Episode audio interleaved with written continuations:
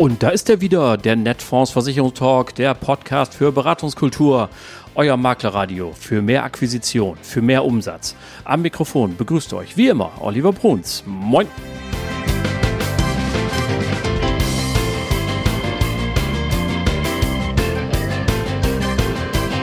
Ja, moin und herzlich willkommen zur 129. Folge eures Lieblingspodcasts, dem Netfonds Versicherungstalk.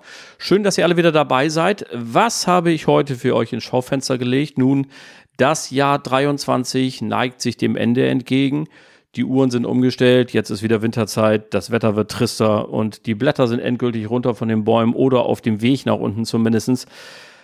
Es laufen sozusagen jetzt schon die Planungen natürlich für 2024. So auch für den Netfonds Versicherungstalk. Und ich möchte euch gerne einladen, in diesem Podcast zu kommen und mein Co-Moderator oder Co-Moderatorin zu sein. Also, wer von euch hat Lust, einmal eine Folge mitzumachen, hier neben mir zu sitzen, mit mir gemeinsam vielleicht über die Dinge in der Branche zu reden, die uns alle bewegen, die euch bewegen, die die Maklerinnen und Makler bewegen, die jeden Tag im Beratungsalltag zu Hause sind vielleicht einen gemeinsamen Interviewgast rauszusuchen, gemeinsam ein Interview zu führen und eine ganze Folge mit mir gemeinsam zu gestalten. Kommt gerne auf mich zu, schreibt mich an an podcast.netfonds.de und dann sehen wir, wie wir zusammenkommen und es wird sicherlich ein riesengroßer Spaß werden. Also, das mal ein Aufruf in eigener Sache. Sonst, was war sonst los? Nun, letzte Woche war ja DKM und es war wieder ein Highlight, wie ich finde. Ich mag diese Messe einfach. Und das sage ich ganz ehrlich, weil es so ein schönes Familientreffen ist. Also ich darf ja jetzt insgesamt auch schon über 25 Jahre mich in dieser Branche bewegen. Und äh, ja, da kennt man natürlich das ein oder andere Gesicht und ich freue mich jedes Mal, sie wiederzusehen. Und äh, außerdem ist es natürlich möglich, so viele persönliche Gespräche in so wenig Zeit zu führen. Das hat man ja sonst auch nicht. Und das gilt ja nicht nur für die oberen 10.000, die sich dann in der Entscheider-Lounge zum Beispiel treffen, in Halle 7, da wo die dicken Deals ausgehandelt werden, sondern das gilt natürlich auch so jemand, wie ich einer bin oder wie ihr jemand seid. Und man trifft sich einfach und kann sich schnell mal austauschen. Das ist wunderbar. Ich fand persönlich auch, dass das Konzept aufgegangen ist, auf das Warm-up zu verzichten. Eine Party reicht, ist meine persönliche Meinung. Vielleicht bin ich aber auch inzwischen zu alt geworden. Das will ich gar nicht in Abrede stellen. Bin mal gespannt, wie die Rückmeldungen ausfallen, die jetzt ja eingeholt werden von den Messebesucherinnen und Besuchern und den Ausstellern. Dürfen gespannt sein, wie es da weitergeht. Über 13.000 Leute waren da, Besucher. Also, wenn man mal davon ausgeht, dass wir ungefähr noch 190.000 in der Branche sind unter den Vermittlern, also ist das doch gar nicht mal so schlecht. Außerdem noch weniger Givings, noch weniger Trara, sondern mehr Gespräche, mehr Konzentration auf das Wesentliche. Das finde ich ist eine tolle Entwicklung und ich freue mich schon sehr auf das nächste Jahr, wenn ich ehrlich bin. Was sonst aus meiner Sicht die letzten Tage überschattet hat, ist die Absage der IG Metall an das Sozialpartnermodell. Es fehle an Garantien, so war die verkürzte Begründung seitens Deutschlands größter Einzelgewerkschaft zu lesen. Und ich muss ehrlich sagen, ich finde das total schade. Also Volkswirtschaftler wie Professor Rürup zum Beispiel haben das Sozialpartnermodell gelobt als eines der modernsten Konstrukte Europas in die Zukunft gerichtet und wie man da gut mit klarkommt. Und bei der Chemie läuft es ja auch schon an der einen oder anderen Stelle und das wird auch weiterlaufen. Das war ja schon von den Arbeitgebern zu lesen. Ich verstehe nur nicht, wenn man sich so ein wenig reinliest, wie die Wortbeiträge auf den Gewerkschaftstagen gelaufen sind, dass es aus den Köpfen einiger Menschen nicht rauszubekommen ist, dass ein langfristig angelegtes Aktieninvestment keine Spekulation darstellt. Ah, spekulieren, liebe Freunde, heißt durch oft risikoreiches Kaufen und Verkaufen von Aktien und Rohstoffen und so weiter zu versuchen, meistens kurzfristig Profite zu erzielen. Das ist das exakte Gegenteil von dem, was man macht, wenn man ein Altersvorsorgevermögen aufbaut. Da versucht man gute Renditen zu erzielen mit gezieltem Investment, und zwar dadurch, dass man A, den Faktor Zeit nutzt und eben nicht jeden Tag guckt und muss sich hier rumwechseln oder so, sondern indem man sagt, lass uns mal in Ruhe die Zeit ausnutzen. Wir haben ja Jahrzehnte zum Sparen Zeit. Und vor allen Dingen, dass man eine ausgesprochen breite Streuung hinbekommt und dann sich darauf verlassen kann, dass da anständige Renditen rauskommen. Aber wie gesagt, es ist aus manchen Köpfen nicht rauszubekommen. Ganz, ganz schade, insbesondere für die Mitarbeiterinnen und Mitarbeiter in der metallverarbeitenden Industrie. Ich hätte es ihnen gegönnt, aber gleichzeitig natürlich auch Chancen für euch. Denn äh, ja, wo kein Sozialpartnermodell, da müssen eben andere Modelle jetzt her. Der Beratungsbedarf ist riesengroß. Und alle, die in den betrieblichen Versorgungssystemen zu Hause sind, können natürlich loslegen und metallverarbeitende Betriebe weiter beraten und dort Geschäft machen. Kommen wir noch einmal kurz zurück zu DKM. Da habe ich, wie gesagt, jede Menge Leute getroffen und den einen oder anderen auch vor mein Mikro gebeten. So auch ein Mann, der den vermutlich wichtigsten Stellenmarkt für die Versicherungsbranche betreibt. Er hat 41.000 direkte Kontakte bei Xing und LinkedIn und ist ganz nebenbei ein richtig dufter Typ. Ich freue mich, dass es mit dem Gespräch geklappt hat und die Rede ist von Hans Stoib. Und das Gespräch mit ihm, das hört ihr genau jetzt. So, liebe Leute, wir haben ja immer ganz besondere Gäste hier im Netfonds Versicherungstalk, aber dieses Mal ist es tatsächlich jemand ganz besonders und ich freue mich sehr, dass er sich die Zeit genommen hat, mit mir ein bisschen zu schnacken. Herzlich willkommen beim Netfonds Versicherungstalk, Hans Stoib. Ja, hallo zusammen. Hans, jetzt können wir ja mal anfangen. Es gibt die einen, die sagen, der Hans ist bekannt wie ein bunter Hund in der Branche. Vielleicht gibt es aber den einen oder anderen, der auch noch gar nicht so genau weiß, mit wem haben wir es zu tun. Wer bist du überhaupt und was machst du? Ja, es gibt tatsächlich noch Leute, die mich äh, nicht kennen. Ja, sehr, sehr vermessen, das zu sagen, ich weiß, aber es gibt auch ein paar, die sagen, der ist, so, der ist so arrogant und das muss ich auch bedienen irgendwie. So. Nein, also, ähm, ja, mein Name ist Hans Stolp, ich äh, bin Versicherungskaufmann. Ich habe das mal vor 10.000 Jahren gelernt, äh, habe nichts anderes gemacht in meinem Berufsleben, mache allerdings, war, war viele Jahre bei der Allianz und in, äh, in der Vertriebsunterstützung und betreibe seit 2012 den Spezialstellenmarkt für die Versicherungsbranche, die Versicherungskarrieren. Das ist hochinteressant, dazu kommen wir gleich, äh, weil wir uns so ein bisschen auch Gedanken darüber machen wollen, wie sieht der Markt in der Zukunft aus und so weiter und so fort. Aber erstmal, wir dürfen verraten, dass wir hier in der Launch der Messe Dortmund sitzen. Die äh, DKM 2023 geht gerade zu Ende. Du hast die Wolle genommen, warst beide Tage hier und äh, die Heiserkeit kommt nicht von der Party, sondern von den unendlich vielen Gesprächen. Mal aus deiner Sicht so, wie hast du das hier empfunden? Was waren die Themen? Mal eine kleine Revue von deiner Seite aus. Äh, ich meine, die Themen sind eigentlich immer dieselben. Äh, es geht um Personal, es geht um Technik und Prozesse, es geht auch jetzt vermehrt um, äh, um Nachfolgeplanung für Unternehmen. Aber was, was zum ersten Mal hier war, war ja die Young DKM. Mhm. Und da war ich kurz mit dem äh, Professor Dr. Hilb, verabredet. Der ist der Studiengangsleiter in der äh, Dualen Hochschule in, in Heidenheim, Studiengangsleiter für Versicherung. Dem habe ich einen ganz guten Draht zu dem. Und er meint, ja, ich mache da und dann eben, äh, äh, kommst du mal um 12 Uhr irgendwie so rum. Und äh, dann kam ich dann da um die Ecke und da saßen, ich weiß nicht, 60 oder 70 oder 50, weiß nicht, Leute, ich glaube alle unter 20. Und ich dachte, so viele Leute auf einem Versicherungsevent unter 20 oder um die 20 Jahre habe ich noch nie kann ich mich nicht dran erinnern. Äh, wo ich das letzte Mal gesehen habe. Ich, er hatte leider auch wenig äh, Zeit. Wir haben natürlich das obligatorische Foto gemacht und dann ähm, war ich auch schon wieder weg, äh, um mal zu fragen, was sind denn das für Leute, die da gesessen haben, wo kommen die her? Mhm. Äh, auf jeden Fall, sagen wir so, das ist hier eine äh, äh Finanzdienstleistermesse und da Leute hinzukriegen, 50, 60 äh, junge Leute auf einen Haufen da hinzukriegen, das ist schon ein Ding. Ich nehme an, dass es wahrscheinlich Leute aus dem äh, Studiengang äh, waren, obwohl die wahrscheinlich nicht alle aus Heidenheim äh, sind. Aber da, da muss ich nochmal äh, hingehen. Wäre vielleicht auch mal ein schöner ähm, Schnack für euch sozusagen mit dem äh, Jürgen Hilb. Äh, so, das war, war eigentlich ein beeindruckendes Bild, diese jungen Leute äh, da zu sehen. Dann scheint es etwas scheint es scheinen die Besucherzahl vielleicht ein bisschen weniger zu sein als äh, sonst in den letzten Jahren. Ich, meine, ich war letztes Jahr nicht hier, deswegen kann ich nicht mitreden, wie es im letzten Jahr war. Ähm, aber wie gesagt, ich denke, die Themen sind letztendlich immer, oder das und gut Thema Personal jetzt dadurch, dass ich mich dann ganz Tag mit rumtreibe, es, wird halt immer, muss man schon fast sagen, schlimmer oder so, oder sollte man sagen, ist eine Vollkatastrophe momentan. Ich will, will auch kein, äh, obwohl ich schlimmer kann man es gar nicht zeichnen eigentlich. Es ist, ist, ist wirklich brutal, was da momentan auf dem Arbeitsmarkt abgeht. Also ist ja auch nicht nur bei uns so, ist ja äh, in vielen Branchen so, aber bei uns ist es halt äh, nicht anders. Du machst halt eine schöne Stellenausschreibung und dann äh, machst du irgendwie ein bisschen Werbung und dann kommt nichts. Oder wenig.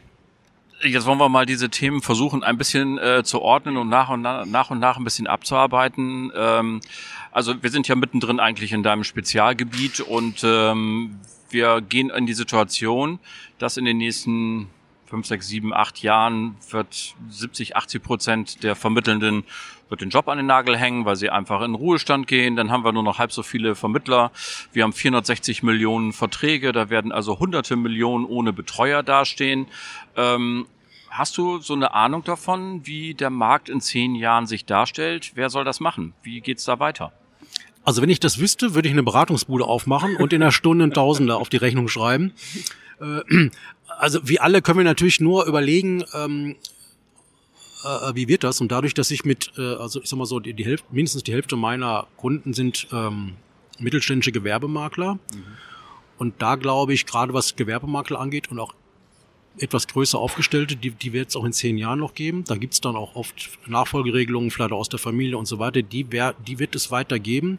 Schwierig wird es natürlich bei den kleinen äh, Einzelmaklern, obwohl ich da mittlerweile auch wieder eine etwas andere Meinung zu habe als noch vor sieben, acht Jahren. Da habe ich gedacht, okay, die Einzelmakler kannst du vergessen, die müssen, äh, die, die, die können diese ganzen technologischen, äh, also die Investitionen vielleicht wollen die nicht, können die auch nicht machen. Ähm, die, die, die werden weniger, dafür gibt es mehr mittelständische Betriebe, sozusagen, die einfach die Leute mehr besser anbinden können, auch technisch. Mhm. Äh, mittlerweile sehe ich das wieder ein bisschen anders, weil wir sehen ganz viele junge Leute, also junge Versicherungsmakler. Und das Interessante ist, die fangen auch als Makler, no gut, manche kommen von, aus, von einem Vertrieb, aber die fangen alle bei Null an. Also gibt es ganz viele Leute, die sagen nicht, ich gehe zum Versicherer, hole mir Bestand, habe sozusagen sichere Kohle und so weiter, sondern die kommen aus einem Vertrieb, wo sie schon von null jeden Monat neu angefangen haben und sagen, ich will Versicherungsmakler werden. Und das ist auch interessant. Und die sagen einfach, ja, was die alten Säcke, so wie der Stoib, irgendwie die letzten 35 Jahre in der Branche gemacht haben, das interessiert mich nicht wenn du zu denen sagst, ja, der Ruf der Branche ist auch schlecht, wie kannst du das so und sagen die, ja, Ruf der Branche, keine Ahnung, also weiß ich nicht.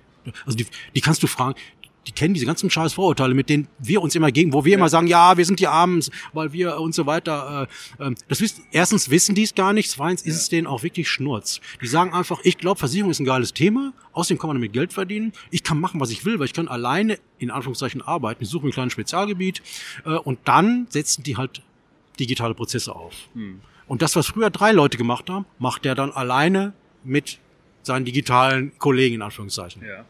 Da höre ich jetzt schon so ein ganz bisschen raus, dass du auch durchaus ja Optimismus verbreiten kannst und sagen kannst, man muss vielleicht die richtige Strategie haben. Du hast es ja auch gerade eben äh, gesagt, ja, vielleicht, wenn ich das richtig verstanden habe, äh, gehen eben heute mittelständische Unternehmen auch so noch mit vielleicht ein paar Rezepten der Vergangenheit auf den Markt, äh, wenn es darum geht, Leute zu akquirieren. Hast du denn jetzt mal für so einen mittelständischen Makler so zwei, drei heiße Tipps, wo du sagen willst, was würdest du denn was würdest du denn denn machen? Also ausnahmsweise mal kostenlos. also das ist, ähm, ich hätte jetzt fast gesagt, das ist eigentlich ein bisschen schwierig, weil auch die die die ähm, die arbeiten natürlich auch unterschiedlich. Hm. Äh, manche sagen halt, äh, also auch für einen Innendienst, Sachbearbeiter, also Leute, die auch ein bisschen Ahnung schon von der Materie haben. Äh, remote, 100% Remote ist mir egal. Hauptsache, mhm. irgendeiner macht's. Und wenn du auf Rügen sitzt und ich sitze halt in München, ist mir das auch egal. Hauptsache die Arbeit wird erledigt. Andere sagen halt, na, also wir wollen, dass der mindestens, dass der drei Tage oder vielleicht mehr, muss der ins Büro kommen. Wenn er mal einen Tag im Büro, äh, einen Tag zu Hause arbeitet, schön, aber ansonsten wollen wir den hier haben. Das hat alles auch Gründe und das liegt nicht nur daran, dass irgendwelche alten Säcke immer ihre Mitarbeiter alle morgens sehen wollen oder so, sondern je vertrieblicher, das ist so mein An, je vertrieblicher die, die, ähm, die Abteilung in Anführungszeichen wird, desto mehr wollen die auch zusammenarbeiten und auch, und das ist auch bei den Jungen so, dass die sagen, wir wollen auch, wir wollen miteinander sozusagen arbeiten, miteinander wachsen, wollen uns austauschen. Wenn einer ein Problem hat, soll er sofort äh, äh, das ansprechen können mit ein, zwei Kollegen, die jetzt im Nebenzimmer sitzen. Und wenn wir alle so remote irgendwo sitzen würden, da ist einfach der, der, der Draht nicht so. Also da komme ich jetzt ja mal mit meiner Altersweisheit, ich darf das mit 56 ja langsam mir erlauben. Ähm, ist es nicht so bei diesen Fragen nach äh, zu Hause arbeiten oder im Betrieb arbeiten, Maß und Mitte? Es wird sich doch einpendeln in irgendwie 3 zu 2 oder 4 zu 1 Verhältnisse, oder? Also das sieht man jetzt schon, dass halt, ähm, ich meine, gerade viele Großunternehmen, äh, also ich sag mal hier Elon Musk und äh, Zuckerberg und wie die haben wir ja schon gehört, die alle sagen, wir wollen die Leute wieder zurück, äh, äh, also Apple, Google auch, sagen alle, wir wollen die Leute wieder zurück äh, im, im äh, Unternehmen haben. Und die machen das ja nicht.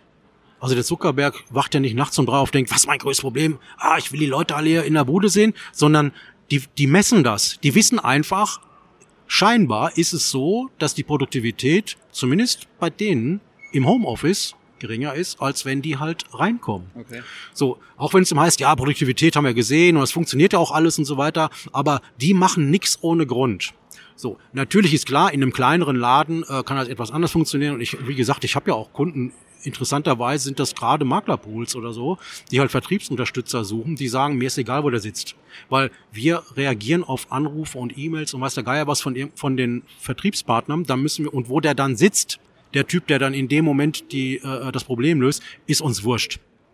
Und wir brauchen auch nicht so ein Team-Dings da, aber die machen auch viel Team, also Teams Sitzungen sozusagen oder und S, und ja. ja. mit genau mit S und und also die versuchen schon auch natürlich das, das äh, den Team Spirit oder so zusammenzukriegen, indem die halt äh, dann diese berühmten wie heißt das ich sage es auf Englisch immer Morning Calls machen oder weiß der Geier was ähm, und was auch okay ist also einfach und dann ist es dieses Maß und Mitte, wo man einfach sagt okay natürlich wäre schön, wenn was weiß ich bei der BCA halt alle in Oberursel sitzen würden. Ja, aber wie willst du das machen? Also da sitzen halt nicht so viele Versicherungsleute. Oder bei Netfonds in Hamburg. Oder bei Netfonds in Hamburg. oder beim STV in Augsburg. Oder bei, ich weiß nicht, wie, wie sie alle heißen, genau. Äh, ja, bei euch könnte man jetzt so sagen, okay, ihr sitzt in Hamburg, da ist es ein bisschen einfacher, vielleicht mal so zehn Leute für den Innendienst zu gewinnen. Obwohl ich natürlich auch weiß, es ist auch in Hamburg, das ist einfach, weil die Zeit ist lange vorbei. Aber ich sag mal so, auf dem platten Land, und wenn du halt in Oberursel sitzt oder so, ist es halt dann etwas schwieriger. Und deswegen müssen die, müssen solche äh, Einheiten dann auch notgedrungen mehr Remote äh, halt anbieten. Und äh, also das sind einfach so Sachen, wo man überlegen muss als mittelständischer Makler, wie bin ich jetzt zum Beispiel sehr lokal sowieso aufgestellt. Da wäre es natürlich schön, wenn ich jemanden habe aus der Region, weil wir auch wissen natürlich, diese Makler machen auch alle Schadenbegleitung. Das heißt also, da ruft einer an und sagt, bei mir brennt gerade die Halle ab, kann mal schnell einer kommen und ein Foto machen. Ich sag's, übertreib's jetzt mal. So, dann musst du halt dahin.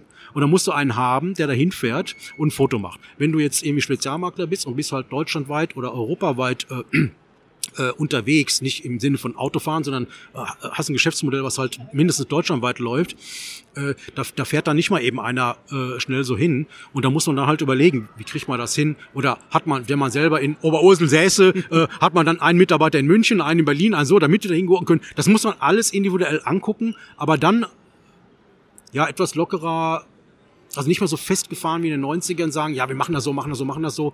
Du findest sonst einfach keine Leute mehr. Das wird ja auch noch spannend werden, eben, ne, wenn man halt, nehmen wir mal alle, es würde nicht gelingen, diese ähm, Hälfte an Vermittelnden, die jetzt in den nächsten Jahren ausscheiden wird, äh, auch nur annähernd aufzufüllen, dann wird es natürlich spannend werden, wie solche Dinge wie Schadensachbearbeitung und so weiter dann in Zukunft laufen und ob die KI so schnell entwickelt werden kann, dass die das alles machen kann. Da wollen wir mal ein kleines Fragezeichen dran setzen, aber äh, es wird den Druck natürlich erhöhen. Ne? Ähm, nichtsdestotrotz, ähm, wenn äh, dein Sohn oder deine Tochter auf dich zukäme und würde sagen, Papa, Versicherungsvermittler für einen coolen Beruf will ich machen, würdest du sagen, yo?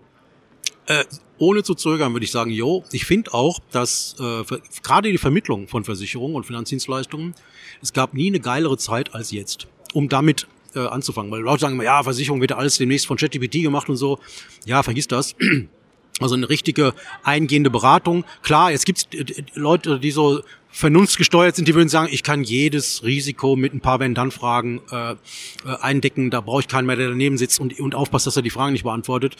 Äh, wir unterschätzen aber dabei den menschlichen Faktor, der einfach, so ich habe das mal gehört, habe ich äh, von, von, von einem Online-Makler der Zahnversicherung verkauft die hatten auch, haben auch zehn Leute im Innendienst sitzen. Da denke ich mir so, warum eigentlich? Läuft doch wahrscheinlich alles automatisch. Mal die schließen auf, dem, auf der Webseite ab und so weiter. Und sagt er, ja, ja. Aber dann rufen die an und fragen, ist der Antrag auch angekommen? So, ja. Das, also wir, wir finden das lustig, äh, aber das ist eben so, so ticken die äh, Leute halt. Das ist wie die ganzen Insurtechs ja alle gedacht haben, weißt du was, so 2017, wir machen hier so eine App und dann äh, äh, machen wir ein bisschen Fernsehwerbung und dann brauchen wir keine Mitarbeiter und fertig. So, das erste, was die gebraucht haben, waren Leute, die Ahnung von Versicherung hatten.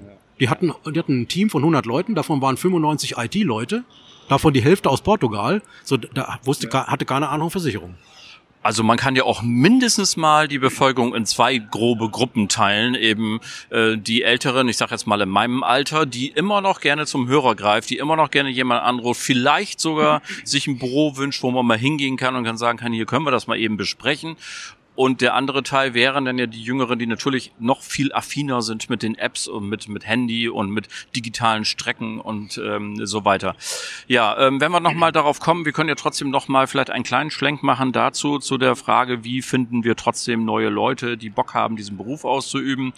Ähm, Gibt es da auch einen Tipp von dir mal an die gesamte Branche? Es ist ja doch schon lächerlich, dass dieser Beruf immer an letzter Stelle ist, obwohl ja die einzelnen Personen immer sagen, ja, mein Berater oder meine Beraterin, die ist voll in Ordnung. Ähm, da kann dir irgendwas nicht stimmen. Müssen wir vielleicht einfach mal alle zusammen Geld in die Hand nehmen, nochmal eine richtige Image-Kampagne machen oder so, oder was hättest du für Ideen? Ja, wir haben ja gesehen, wie der GDV diese Inflo, äh, finden, wie hieß das? Insurance-Kampagne gemacht hat. Und das war ja im Grunde, ich hoffe, jetzt hört keiner vom GDV zu, aber es war ja viel heiße Luft, sagen wir es mal so. viel teure heiße Luft. Äh, und das ist eben genau das Problem. Es, wir, ähm, es reicht nicht, wenn wir mal eine schöne Aktion machen, selbst wenn die angekommen wäre. Dann ist, da gewinnst du halt für einen Jahrgang äh, Auszubildende und dann war's das. So, das heißt also, wir müssen ständig präsent sein als Arbeitgeber. Wir sind als Dienstleister, als Versicherungsdienstleister sind wir vielleicht ähm, präsent. Äh, auch, der, auch der Spezialmakler mit seinen 100 Mitarbeitern, den noch nicht mal ich kenne, der ist in seiner Zielgruppe als Dienstleister äh, und Risikomanager bekannt, aber nicht als Arbeitgeber. Mhm. Und das ist das, was wir, ich meine, eigentlich erzähle ich das schon seit zwölf Jahren, äh, aber es ist, wird jetzt immer wichtiger, weil früher war es so, da haben die Leute eine Stelle ausgeschrieben, was äh, ein Unternehmen, fünf Kandidaten und du suchst dir einen aus. Heute ist umgekehrt. Heute stehen da fünf Unternehmen und der eine Kandidat sucht sich aus, wo er hingeht. Und das wird sich nicht mehr ändern. Und wenn wir die Hälfte der Vermittler verlieren und, die, und glauben, die Hälfte der Vermittler, wir könnten das irgendwie wieder auffangen, das können wir getrost vergessen. Das wird nicht funktionieren. Und nicht nur da muss ich die Anekdote erzählen von meinem Chef Olli Kieper, der ist noch gar nicht lange her, einen 17-jährigen Abiturienten empfangen hat und der kam dann an und sagte, ja, hallo Herr Keeper, schön, dass Sie Zeit für mich nehmen. Ich war schon bei der Allianz bei so und so und so und so. Ähm, ich bin sehr gespannt, Ihr Ausbildungskonzept für mich zu hören. ja, das war, wie gut, dass Olli auch vier Kinder hatte, er konnte die Situation handeln. Ah, okay. Ja, aber, aber genau das ist das. Das werden wir viel öfter äh, haben. Und nicht nur selbst, ich meine, der war ja auch, der hat, der hat vier Gespräche schon geführt, aber der war ja irgendwann mal bei dem ersten, wo er noch keine Erfahrung hatte.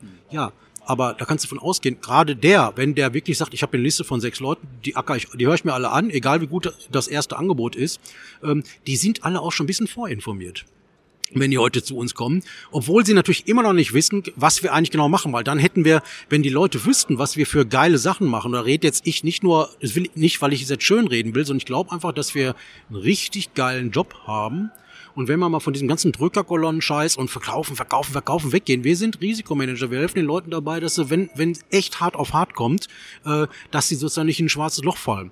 Und das Leuten zu erklären, wo es jetzt immer heißt, ja, die jungen Leute, die wollen ja irgendwas mit Sinn machen und so weiter. Ja, wenn das kein Sinn ist, den wir halt nur eben nicht zeigen in der Branche, dann weiß ich nicht, was Sinn ist. Mhm.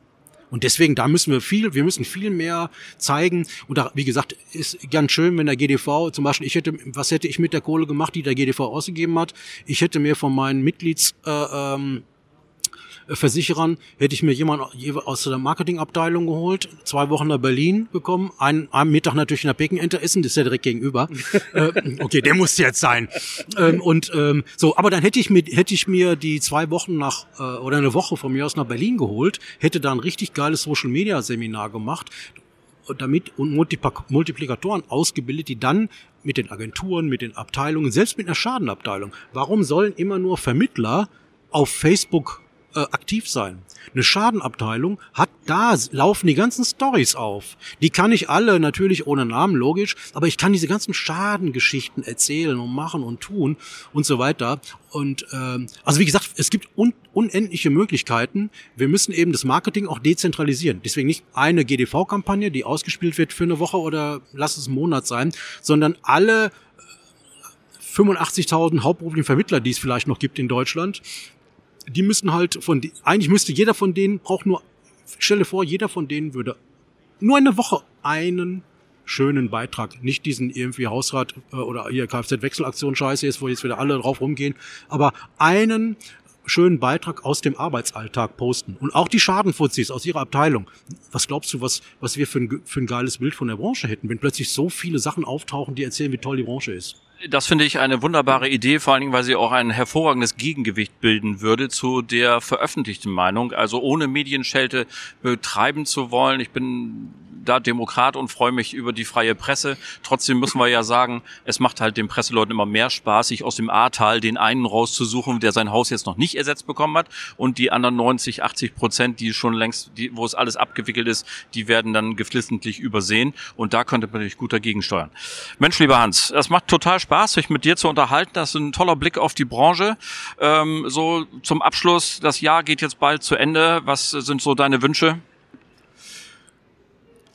Ja, was ich gerade sagte, dass einfach die ähm, äh, die, die einzelnen Leute mehr so einen Blick dafür kriegen, sich in egal welchem sozialen Medium sie sich rumtreiben. Es muss nicht jeder jetzt auf TikTok gehen. Ich habe das auch nicht begriffen. Ich war da mal eine halbe Stunde, habe es nie verstanden, bin zu alt dazu.